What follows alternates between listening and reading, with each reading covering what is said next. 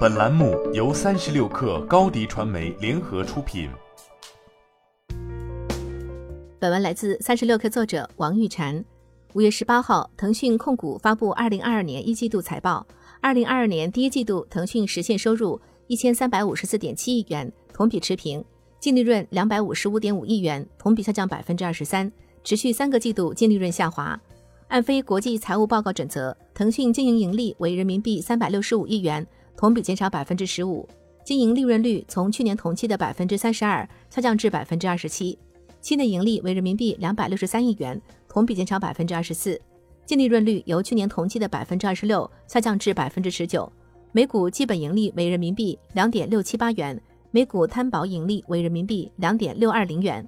期末总现金为人民币三千零四十一亿元。本季度，腾讯收入结构继续由虚转实，金融科技及企业服务单季收入四百二十八亿元，占总营收百分之三十二，成为腾讯主要收入增长引擎。该业务的收入同比增长百分之十，金融科技服务收入同比增速放缓，反映了二零二二年三月新一轮新冠疫情影响商业支付交易金额。财报称，企业服务收入同比略有下降，腾讯重新定位了 LAS 服务。从单纯追求收入增长到实现健康增长，并主动减少亏损合同。本土市场游戏收入下降百分之一，至人民币三百三十亿元。财报解释称，是由于未成年人保护措施对活跃用户及付费用户数量造成了直接和间接的影响。本季度，英雄联盟手游及金铲铲之战等最近推出的游戏产生的收入，大部分被天涯明月刀手游及使命召唤手游等游戏的收入下滑抵消。国际市场游戏收入增长百分之四，至人民币一百零六亿元，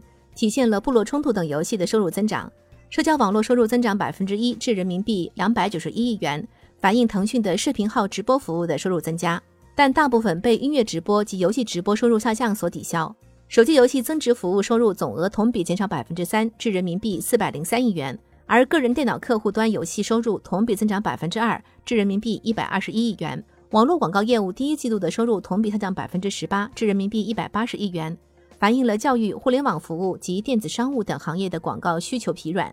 以及网络广告行业自身的监管整改的影响。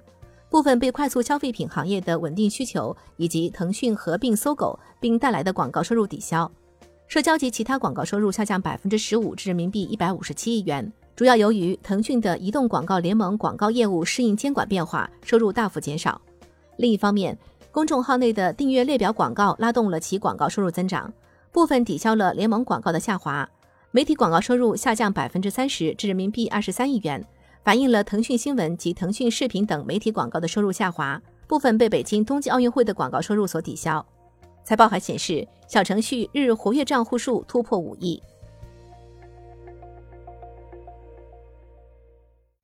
你的视频营销就缺一个爆款，找高低传媒。创意热度爆起来，品效合一爆起来。微信搜索高迪传媒，你的视频就是爆款。